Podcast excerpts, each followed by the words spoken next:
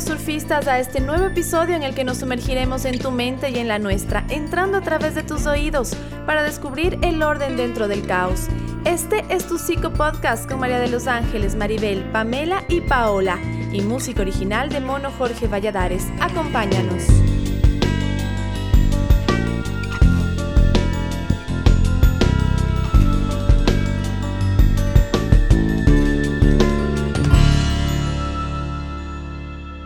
Hola, buenas tardes, buenos días, hola, buenas noches a todos ustedes quienes nos están escuchando, quienes nos acompañan en un episodio más de Surfistas del Caos. Quería contarles que este episodio realmente ha sido sumamente estresante para nosotros. Hemos tenido un estrés preparando, conversando, hablando de un montón de cosas que en realidad nos han estado pasando. Y fue el motivador para plantearles un tema bien interesante que es chao estrés. O será más bien chao estrés, ¿Será posible de alguna manera deshacernos de este tema que todo el mundo habla, que estamos estresados, que estamos cansados, que el estrés de aquí, el estrés de allá, vamos al médico, nos sentimos enfermos y el médico también nos dice es debido al, al estrés? ¿No es cierto, queridas surfistas? Yo soy María de los Ángeles y aquí con Pau, con Pame, con Marveluz. Es Maribel, pero le decimos Marveluz. Land.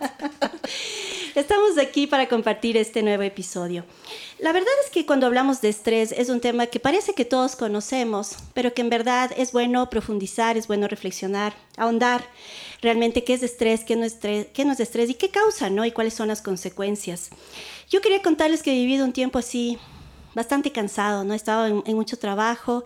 Ayer tuve varios talleres y comienzo a sentir que el cuerpo de alguna manera me comienza a temblar, no puedo concentrarme bien, eh, estoy irritable, me cuentan algunos episodios así de mucha...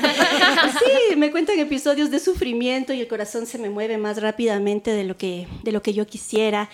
Eh, también hoy me costó tanto levantarme, si soy sincera, y me ha costado tanto concentrarme para este tema que, que creo que es, es, es un buen motivador como para comenzar a hablar de esto, porque, queridas, yo sí les quiero decir que me siento realmente estresada, ¿no? Y eso que, que vine recién de vacaciones. Cierto, estuve en un crucero que... hay que confesar. Ahora necesita vacación de la vacación. Exacto, para no estresarse.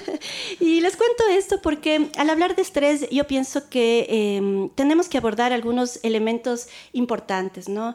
Eh, que no todo es estrés primero. O sea que para llegar al estrés hay que entender que debe haber una situación que la estimula, que estimula para que nuestro cuerpo reaccione, que es, una estrés, es un estrés que puede ser eh, motivado por un cambio, por una novedad, que también es una energía natural que nuestro cuerpo tiene y que se nos ha dado porque tiene un uso y un beneficio, ¿verdad? Frente a situaciones emergentes, urgentes, en donde el cuerpo necesita de alguna manera como eh, concentrar toda su energía y canalizarla para dar respuesta a esta situación situaciones emergentes. El problema es que esta energía se nos queda en el cuerpo, que parece como que todo en un momento comienza a, amenazarnos, comienza a darnos miedo.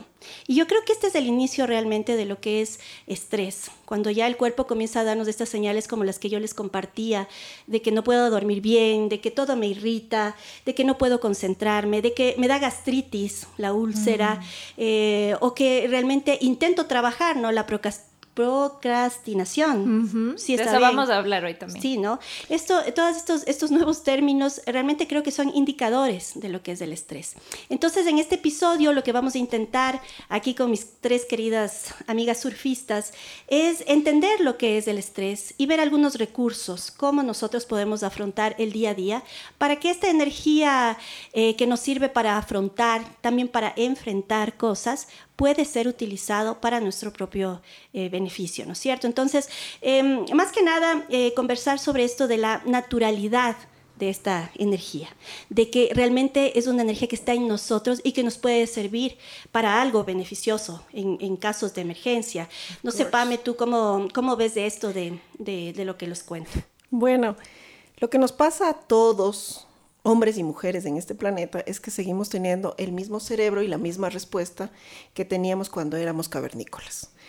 Reaccionamos a las circunstancias novedosas, impredecibles, que no tenemos control y que sentimos como una amenaza de la misma manera que lo hacían nuestros antepasados, tal cual. Claro, en vez del león, ahora nos llega un mail Exacto, del jefe que nos dice, reunión, Gómez a las 7 en oficina y Gómez sufre y suda, pero no puede irle y golpearle al jefe, no puede insultarle, no puede hacer nada. Lo único que hace el cuerpo es segregar una serie de sustancias que son, por ejemplo, eh, ya no hay oxitocina, esta, esta hormona de la felicidad que se siente cuando tienes hijos o cuando estás enamorado. Ya no hay, se baja, ¡pum!, al suelo. Lo que el cuerpo produce es un montón de adrenalina que te dice tienes que luchar y enfrentarte al mail que te mandó el jefe. Y si el jefe es un poquito amenazante, el cuerpo sigue sintiendo dolor y malestar y manda una sustancia que se llama cortisona. La cortisona... Cortisol. El cortisol. oh, sí, el cortisol. Envía el cortisol para aliviar el dolor o el malestar físico y psíquico. Lo que pasa es que con el, el, cortisol se acumula en el cerebro y produce problemas de memoria, que es otro de los síntomas cuando estás estresado. Entonces tenemos el estrés como una respuesta natural, evolutiva, que nos ayuda a enfrentar las situaciones nuevas, impredecibles, pero cuando sentimos que no hay control sobre ello o cuando sentimos que son una amenaza a nuestra vida, es cuando el estrés, ¡pum!, se dispara. Claro, y aquí es interesante también, no sé si a ustedes les ha pasado, eh, enfrentar situaciones que, aunque parecen controlables, eh, de alguna manera se vuelven no controlables y comenzamos Exacto. nosotros también como en una acumulación de actividades que no podemos responder en la inmediatez que supone, ¿verdad?, ahora la sociedad.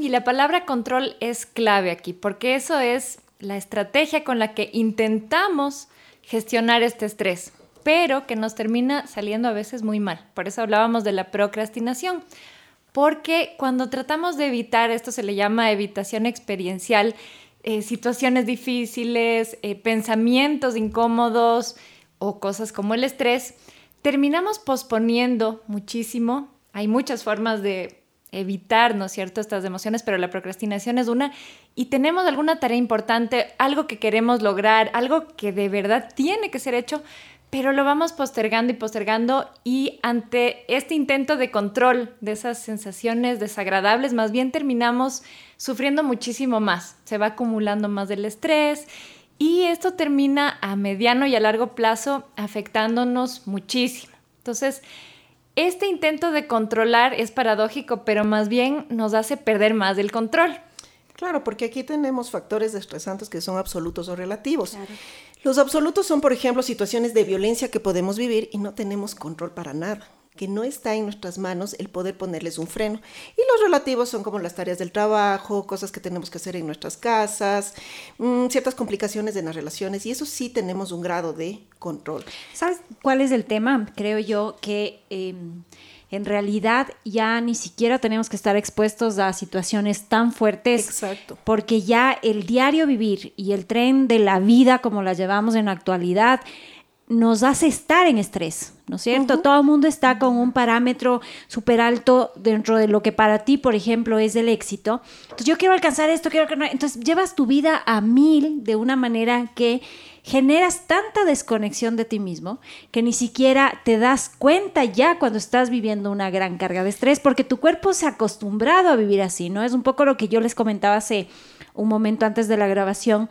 Eh, claro, acumulas en tu espalda, acumulas en varias partes de tu cuerpo, que tú dices, estoy, estoy bien, no me duele, ¿no? Mm. Yo en uno de los masajes descontracturantes que tuve que darme recientemente, me decía, yo decía, pero no me duele hasta el momento que me hicieron el masaje descontracturante. Me di cuenta recién ahí mm. el nivel que tenía acumulado claro, en la espalda. Claro, a veces es silencioso. Exacto, no, o te acostumbras no simplemente a vivir así.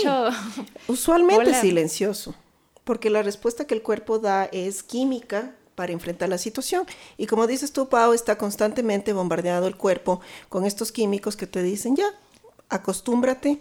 Y lo que era relativo, un, un factor de estrés relativo como el, el, las tareas del trabajo, se vuelven ahora absolutas, claro. porque les percibimos como amenazas constantes a nuestra propia realización personal. Y cuando no es silencioso, igual nosotros lo, lo silenciamos porque hacemos lo que decíamos antes, lo vamos posponiendo. Entonces, hoy vamos a hablar un poquito también como de ciertas claves. ¿Cómo hacer cuando estás procrastinando algo? Ustedes que nos están escuchando, les invito a que piensen cuál es esa tarea que están dejando para después. Y vamos a hablar un poquito de lo que se ha visto también en investigación que funciona, que ayuda. Yo también me comprometo a probarlo para ver si funciona. Primero nos vamos a preguntar cuál es la meta que yo estoy tratando, ¿no es cierto?, de lograr y voy a tratar de que sea muy específica. Hay algo que se llama las metas SMART, que es como cada letra significa algo, ¿no? Entonces, la S es de específica, la M tiene que ver con que sea con una motivación en valores, o sea, no es cualquier meta, sino algo que realmente está alineado a lo que yo considero valioso.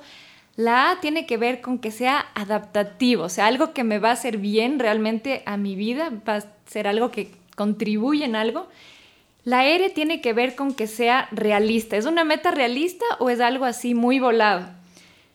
Y la T tiene que ver con el tiempo. O sea, esa meta no puede ser, bueno, quiero volverme millonario. No, tiene que ser de aquí a tal tiempo yo voy a crecer en este aspecto, eh, puede ser económicamente o en cualquier aspecto también, puede ser profesional, personal, ¿no es cierto? Después vamos a ver qué es lo que me está deteniendo, ¿sí? Y para facilitarnos hacer esa tarea, vamos a intentar hacerlo más fácil, o sea, irlo, por ejemplo, empezando gradualmente. No voy de una a irme a la meta grande, sino voy a empezar de a poquito porque queremos ejercitar como un músculo psicológico de hacer lo que quiero hacer porque realmente es algo valioso. No depende mucho a veces de la motivación. Puede ser que tú sepas que cuando terminas de escribir eso te van a pagar un montón de plata, por ejemplo, y aún así estarlo como posponiendo. Entonces no es la motivación en sí, sino que a veces nos abruma tanto el saber que tenemos que hacer algo que empezamos a hacer otra cosa. Entonces ahí viene algo que se llama procrastinación positiva, que es, ok, estás posponiendo esto, aprovecha para hacer otra cosa importante que también estabas dejando para después. Por ejemplo, ahorita estoy dejando de lado el hacer el ejercicio, ir al gimnasio. Bueno, aprovecho para hacer mi declaración de impuestos. ¿ok? Entonces así vamos haciendo cosas que de otra manera estaríamos dejando para después. Otra forma o otro tip tiene que ver con buscar apoyo. Por ejemplo, si sé que hay alguien que me va a motivar y tengo que ir al gimnasio, voy con mi amigo que le gusta lo mismo o me meto a un grupo que tiene los mismos intereses o incluso el apoyo puede venir de ir a terapia, de ver, o sea, realmente me está costando muchísimo hacer esto, que puede ser la tesis, cualquier, exacto. Y también eh, es importante como que sea gradual, que ir diciendo, bueno, en vez de decir voy a completar este informe, voy a trabajar 20 minutos en el informe. Puedo descansar 5 minutos, volver a empezar otra vez 20 minutos y cuando haya hecho unas cuatro veces esto, tomaría un receso un poquito más largo. Entonces me voy organizando para ayudarme a que no sea tan abrumador. Pero mira, ¿qué ha pasado con los que nos hemos acostumbrado a trabajar mejor bajo presión? Porque eso, también nos pasa. Es súper importante, porque a veces ya nos vamos condicionando para que esa sea nuestra forma de hacerlo y esperamos al último minuto. Estás escuchando Surfistas del Caos. Yo me estaba preguntando una cosa que que me llama la atención. Y es que eh, claramente esto que Maribel eh, nos comenta es como un proceso ¿no? también metodológico de crear hábitos de crear eh, un espacio o un ámbito también que promueva de alguna manera la tranquilidad, el orden y que estos son recursos que frente al estrés son valiosos. Eh, la Pau decía hace un ratito, sí, pero ya nos hemos acostumbrado a, trabajar en estrés, pero también quiere decir que eso eh, es antinatural trabajar en estrés, porque de alguna manera, tú mismo Pau dijiste hace un rato, luego tengo la espalda después de 5 o 6 años. Por lo menos que no en me doy un estrés extremo, porque decíamos que un poquito de estrés sí ayuda pero cuando es extremo, ya no, ¿no? Claro, entonces yo creo que aquí es necesario, les planteo otro, otro escenario, ¿no? Y es, ¿cómo ven ustedes esto de que ahora todo es un drama? De que todo es peligroso, ¿verdad? Como que en las noticias todo ustedes ven, todos nos hablan solo de estos escenarios tan dramáticos, peligrosos de la delincuencia. ¿No creen ustedes eso también que a nosotros inconscientemente nos va alimentando? Eh, ver la vida de una manera en que todo es una amenaza, porque no todo es una amenaza. O sea, levantarte el día lunes al trabajo y estamos estresados porque es lunes y ya nos hacemos toda una imagen de la semana. Pero eso es terrible trabajar el día lunes. O sea, ¿cómo que no? ¿Quién nos estresa con el trabajo? Es terrible, pero si, si tomamos conciencia de que yo tengo solamente una reunión, o sea, no tengo nada que en realidad me va a traer un problema. Sí, estoy de acuerdo contigo, pero aquí tiene que ver con el tema de todo lo que está pasando alrededor, todo lo generalizamos y se vuelve absoluto. Ya no hay como discriminación de qué es absoluto y qué es relativo en los factores del estrés. Claro. Entonces, si paso por un proceso de violencia social, por ejemplo, siento luego el efecto del estrés, salgo a caminar a la calle con desconfianza, que si se me acerca alguien, que si alguien me habla, reacciono de manera exagerada o desmedida, porque el cuerpo está alerta. ¿Y no creen que se va acumulando también cosas pequeñas, pero que luego ya tienen un efecto más pero grande? Pero yo, yo aquí voy a ser de abogado del diablo. Porque también, por ejemplo, con esto, que ya saben cómo soy, pero con este tema, por ejemplo, de cuando estás mirando, te llegan un montón de cosas, estamos pasando por violencia social y demás cosas, pero ¿no crees que también tenemos responsabilidad ¿Con qué nosotros estamos conectando? Porque también hay un tema de que, y es a esto a lo que me refería anteriormente, que cuando tú estás tan desconectado de tu cuerpo, de tu mente, empiezas a no darte cuenta ya qué te hace bien, qué no te hace bien, y simplemente te sumerges y bienvenido todo. Cuando debe, tenemos que tener todavía esa capacidad de discriminar. Esto me hace bien, accedo a esto. Esto no me hace bien, me alejo de eso, para quitarnos de esos factores estresores. Por eso es tan importante no desconectarnos de nuestra mente y nuestro cuerpo para poder seguir dándonos cuenta y no vivir tanto en este estrés. Y, yo quería decir aquí... Eh, y recomendarte a ti que nos estás escuchando de hacer un alto eh, a partir de lo que te estamos proponiendo y también empezar en este proceso de discernimiento, ¿no? De decir realmente en mi vida todo lo que me rodea a mí es tan amenazante o no. Porque yo creo que lo que dice el Pau es, es importante. En la mañana a mí lo que me sirve a veces es darme como un espacio de, de tranquilidad y ver y decir, ah, ya, estas son mis tareas, lo que decía Maribel, ¿no? De tener como un, un orden en lo que voy a hacer, pero también definir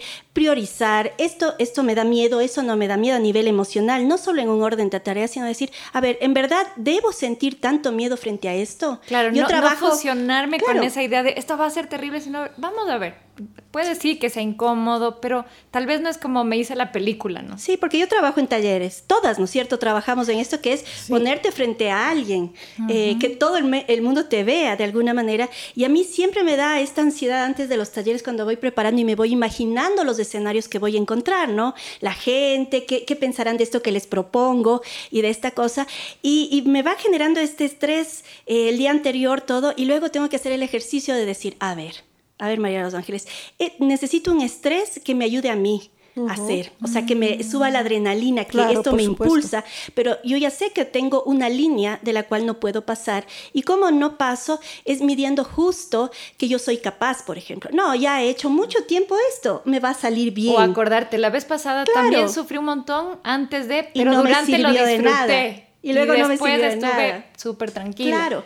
Entonces, es necesario entender también que el estrés, de alguna manera, puede ser una fuerza, ¿verdad? Que nos impulsa luego a, asumir, digamos, esta emergencia y actuar. Es que es una fuerza en realidad. Como tú dices, es una fuerza que está ya en nuestros genes y nuestra naturaleza y que nuestro cerebro está diseñado para solucionar problemas.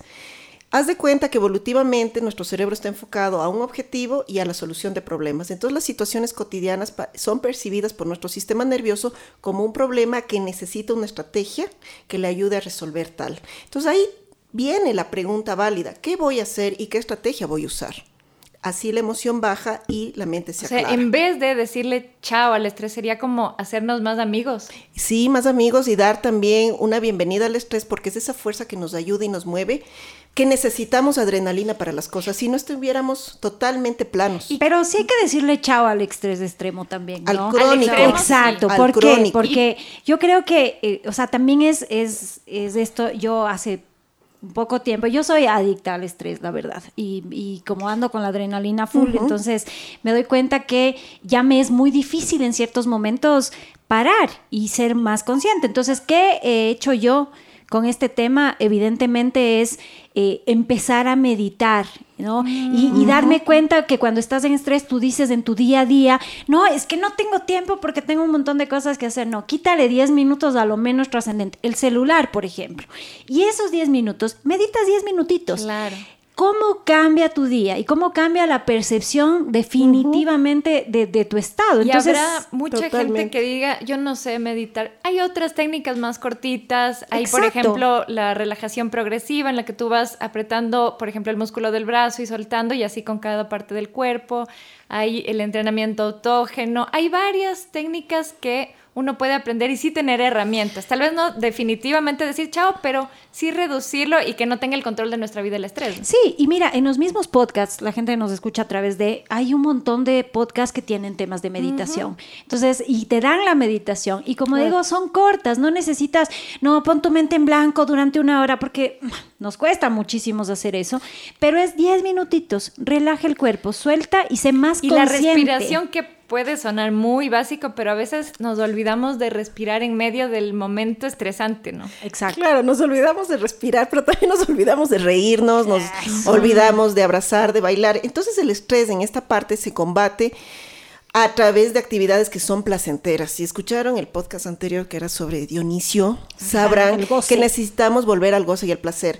¿Por qué? Porque el cuerpo ahí produce sustancias como la serotonina o como la oxitocina, que es necesario para aliviar a la cortisona, aliviar al cortisol.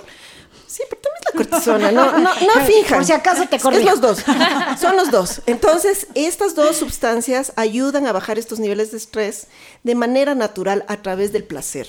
Entonces son cosas cotidianas que podemos acceder. Eso porque no tenemos que elegir o el placer o nuestra parte también que se estresa. Las dos son necesarias. Completamente. Y complementarias también.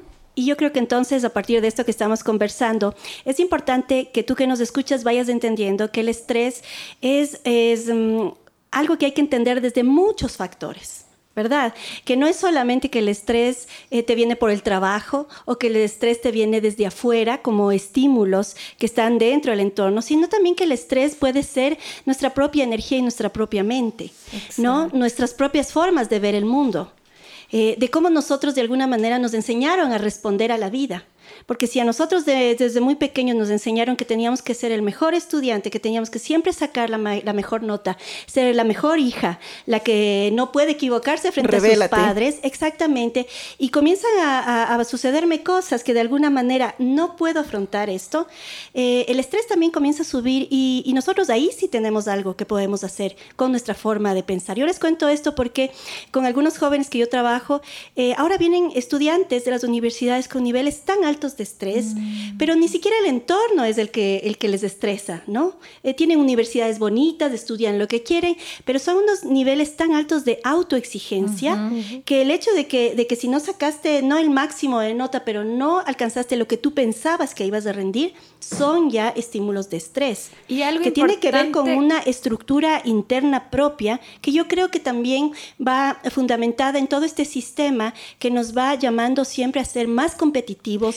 hacer en una excelencia. Y la verdad es que les digo a ustedes y les digo a todos los que nos escuchan, a ustedes, queridas amigas, no tenemos que ser nada más de lo que ya somos. Por supuesto. Y, asumir cada momento, cada espacio, cada actividad realmente como un espacio de aprendizaje que siempre nos va a llevar a más. Yo creo que el cambiar esta perspectiva del mundo, de lo que nos está exigiendo cada vez los, trabajos, las empresas, las universidades, ¿no? Que para tener un felicidad tienes que tener esto, tienes que ser esto, tienes que saber esto, ya son estímulos que a nosotros solo de pensar este, nos comienza al cuerpo a, sentir estos, estos nervios una de, las características que te piden para trabajar es trabajo bajo presión, pero te das cuenta lo absurdo que termina siendo eso. O sea, es una cosa positiva porque te lo plantean Te vamos a torturar, ¿estás de acuerdo? Exacto. Y lo peor es que respondemos en las entrevistas, sí, sí, yo puedo trabajar bajo estrés, yo trabajo en gestión de talento humano, ¿no? Y entonces cuando me pidieron en alguna ocasión hacer eh, toda una referencia para seleccionar a, a, una directora de gestión de talento humano, eh, el, el gerente me pedía y me decía, ¿qué crees tú que debería ser? Porque es alguien que tiene que resolver problemas y tiene que estar a full y trabajar así, ¿no? Con este... Y le decía, no, no, tienes que contratar más bien a alguien al revés o sea, que tenga esta capacidad de mediar, de consensuar, de tener tranquilidad, porque ustedes ya viven una, mm. una realidad tan estresante que necesitan el otro el perfil. Exactamente. Y yo creo, creo que eso es algo que a mí me ha servido en la vida. Les cuento mi experiencia personal, ¿no? Yo tengo una tendencia un poco nerviosa. O sea, cuando comienzan a suceder cosas afuera de mi entorno, comienzan a sufrir las personas, comienzo a ver mucha mm. pobreza, mucha miseria, muchas cosas, yo me comienzo a, poner nerviosa, a estresarme, porque me da ganas como de ayudar a todo el mundo, de que todos sean felices. Y algo que a mí me ha servido bastante es empezar a diferenciar lo que es mío de lo que es del otro, por ejemplo, ¿no? Como devolver, como decir, ah, ya, yo esto puedo solucionar, esto no puedo solucionar. Y, y hacer esta diferenciación, me quedó clarísima esta palabra, Pau, de, de discriminar, ¿no? De saber exactamente en dónde yo puedo actuar, en dónde no puedo actuar, qué es lo que yo quiero y puedo alcanzar y qué no puedo. ¿Qué me corresponde? ¿Qué me corresponde? Y también entender que está bien. O sea, que yo estoy dando lo máximo que a mí me satisface.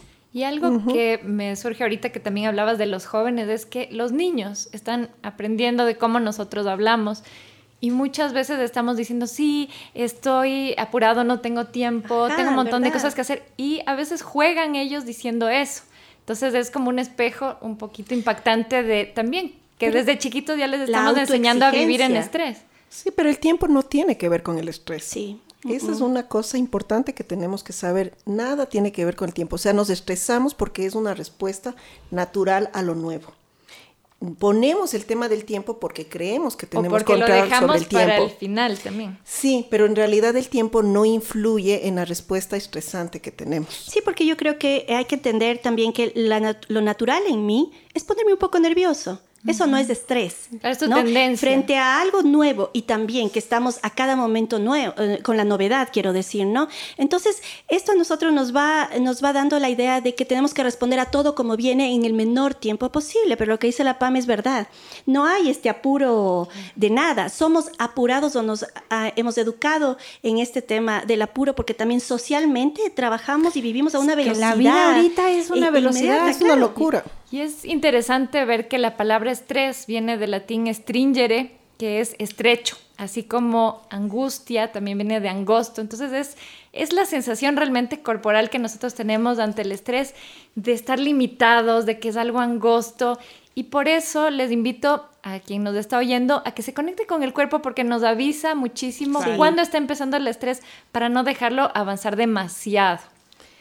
Claro, porque aquí el punto es si lo que nos pasa o lo que pasa alrededor lo percibimos como una amenaza a nuestra existencia. Si lo percibimos como una amenaza, entonces el cuerpo empieza a dispararse. Esa es la cosa. Ahí, ¿qué estamos viendo? ¿Cómo es la mirada nuestra hacia los eventos que suceden tanto en la parte externa como interna? Claro. Por ejemplo, yo soy una persona que sí se angustia, pero es como, no me pasa Capitán Frío. Capitán Frío, me decías. Capitán Frío. Entonces, mi respuesta del estrés es a través del dolor físico, luego, como todo mundo. Pero ahí tenemos que ver cómo es la percepción de la amenaza. Qué tan fuerte o dura la percibimos. Y esto es, eh, esto es bueno también porque tenemos que entender también que cada ser humano debe eh, mirar hacia adentro y ver cómo se refleja en mí el estrés. O sea, nosotros les contamos nuestras experiencias porque también es necesario reflexionar sobre que no todos vivimos del estrés ni reflejamos el estrés de la misma manera. Si yo soy un jefe que me gusta todo al minuto, etcétera, etcétera, debo entender que mis colaboradores tienen otros ritmos, otras formas de responder, que trabajan bien, por ejemplo, pero que no tienen que trabajar ocho horas para que, para que se suponga sea bien. Que si tú eres padre o madre con tus hijos, saber que todos tienen ritmos distintos y formas distintas de crear, de responder, de, hacer, porque también otra fuente del estrés, yo me doy cuenta de mi propia familia, es pensar que no estás haciendo bien las cosas porque no estás haciendo como yo pienso que Eso te iba a decir, ¿sabes qué difícil que es eso? Porque Además, la problemática ahí se junta con yo pienso que mi manera es la correcta y si el resto no lo hace como yo lo hago, me estreso yo. Porque ¿qué fue que no, no aprenden, por favor? Y estresas a los otros. Exacto. Y está Entonces, es, es, un grave, grave problema que, que si no lo vas parando se vuelve como un círculo vicioso. Totalmente. Exacto. Y ahora pensemos y reflexionemos nosotras, ¿no? Para también invitarles a ustedes a que reflexionen. Eh, ¿Qué deberemos hacer para afrontar esto, eh, esto del estrés en el día a día. Eh, ya después de todo lo que hemos dicho, Maribel ya nos ha dado algunos tips, pero concretamente a ustedes, ¿qué les funciona? ¿Cómo les va en sus, en sus espacios de terapia con las personas? ¿Qué, qué traen? ¿Qué, ¿Qué, sugieren? Pero que sean cosas así prácticas, ¿no? Que podamos ir en el día a día como eh, tanto para prevenir el estrés, para que no llegue a lo que la PAM me decía del estrés crónico, ¿verdad? Pero también de alguna manera que nos permita identificar que estamos en procesos de, de, de fortalecer estos espacios estresantes. ¿Qué, ¿Qué les parece? Yo creo que tiene que ver con escucharse a uno internamente O sea, muchísimo con mis pacientes me pasa que dicen, ah, cierto, no, no, me estoy escuchando lo que me pasa. Y también creo que tiene que ver como con esto de ver las cosas tal como son. No dejarme llevar por mi miedo o por mi expectativa, sino regresar cada vez que me vaya a eso, a esa película que me armo internamente, regresar y decir, a ver, ¿qué es lo que está pasando realmente? ¿Cuáles son los hechos? Exactamente. Otra cosa es, por ejemplo, en mi propio estrés, cómo lo manejo es a través de la respiración. Eh, sí me tomo unos minutos al día para respirar y pensar qué necesito ahora. Y la otra es el ejercicio físico. Si no hay ejercicio físico, el cuerpo es el que paga las consecuencias del estrés que se va acumulando, que se cronifica. Entonces, ¿cuánto tiempo también me dedico al día a hacer un poco de ejercicio, de estiramiento, de, de mover, de moverme, de disfrutar? Otra cosa que no podemos olvidar es que cuando el estrés se vuelve crónico nos termina alejando de las personas que queremos, nos termina aislando. Entonces, mantengo todavía una vida social. Eso es importante. Todavía. Todavía. hacernos esas preguntas. Yo, yo creo, yo me junto a la PAM en esto y eso que, como dije yo antes, soy bien estresada, voy a hacer un libro diarios de la estresada. Porque creo que el parar unos minutos en tu día a día y poner conciencia en lo que estás haciendo baja muchísimo el nivel de estrés. Y yo le sumaría algo más, aparte del ejercicio, y es la alimentación. No nos olvidemos que el estrés es súper oxidativo dentro del cuerpo y necesitamos compensar eso con la alimentación. Y la hidratación también. Exacto, porque somos mente, cuerpo, espíritu, nunca nos podemos disociar. Entonces, cuando yo trabajo una problemática, tengo que trabajar en estos tres aspectos para realmente lograr un equilibrio. Entonces, ah, pueden ver con una nutricionista o como ustedes piensan, ahora hay un montón de maneras de consultar, pero sí tengan una alimentación súper saludable que sea con cosas antioxidantes para que el estrés no cale mucho en su cuerpo. ¿Verdad? Lo otro que es importante es cuidar el sueño, ¿no es cierto? Tratar de tener el suficiente tiempo para dormir, no quedarse hasta muy tarde viendo Netflix. y yo daba cursos de entrenamiento autógeno, que es una técnica de relajación, y sí la practico mucho, y que es, toma tres minutos, o sea, no es nada así súper difícil de lograr, y es algo que sí invito también a que lo hagan. Repíteles otra vez. Entrenamiento autógeno de Schultz se llama, por si lo quieren buscar. Y podemos poner luego en algún otro podcast algunas herramientas más específicas, o en la página web, ¿verdad? Ajá.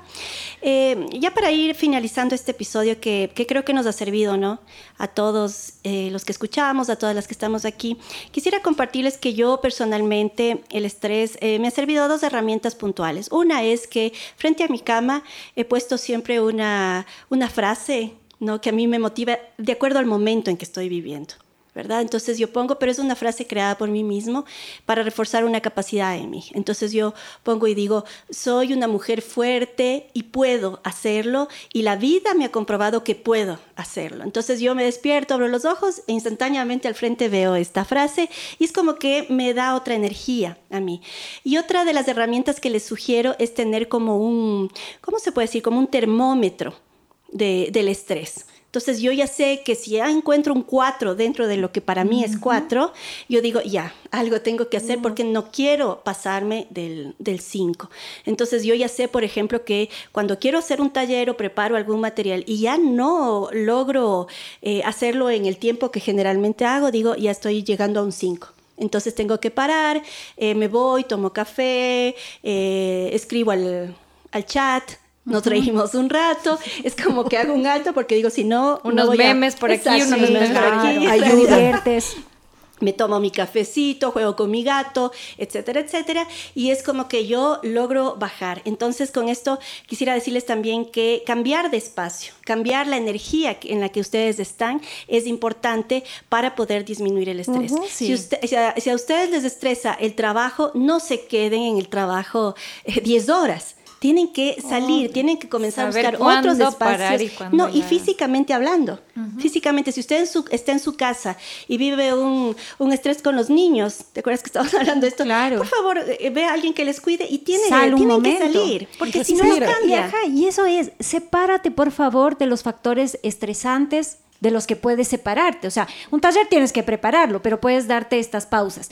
Pero hay factores estresantes o hay gente que se convierte en un factor estresante en tu vida que sí puedes dejarlos o alejarlos. A veces nos cuesta tomar la decisión de dejar factores estresantes de lado y creo que hay que hacerlo definitivamente. Por ejemplo, una cosa que, les quería contar es que, claro, mis amigos o amigas o gente no sabe que, que trabajamos en terapia, haciendo coach y todo, y no les pasa a ustedes que cada vez que se encuentran comienzan a contarle los problemas, como buscando una solución, en una fiesta, en un espacio. Entonces, yo creo que es necesario como decir, no, o sea, estoy, en otro que callamos los psicólogos. en Vine a farrear. Sí, en psicodrama siempre hablamos de esto de cambiar el rol, porque hay roles que tenemos muy desarrollados y, que seguimos jugando y eso también nos crea a nosotros estrés. Hay que cambiar el rol. Si yo soy terapeuta ocho horas al día, tienes que, cambiar el rol y convertirte en tenista e ir a jugar el tenis. O si yo soy deportista extremo, tengo que cambiar el rol al contrario para equilibrar las energías. Bien, y les hemos traído una frase para nuestro fichero, como solemos hacer para ir cerrando, que dice, para lograr cosas grandes se necesitan dos cosas. Un plan y no tener tiempo suficiente. Esto lo dijo Leonard Bernstein, que es un músico, y me pareció muy interesante porque realmente a veces ese no tener el tiempo suficiente sí estimula el crear, el generar cosas que no hubiéramos hecho de otra forma y es verle el lado amigable también del estrés, como hemos estado hablando, ¿no? Con esto, queridos amigos, queridas amigas, nada más decirles que eh, el próximo episodio que vamos a tener eh, se denomina Bielas y Dramas. ¿Por qué? Porque realmente es un episodio especial.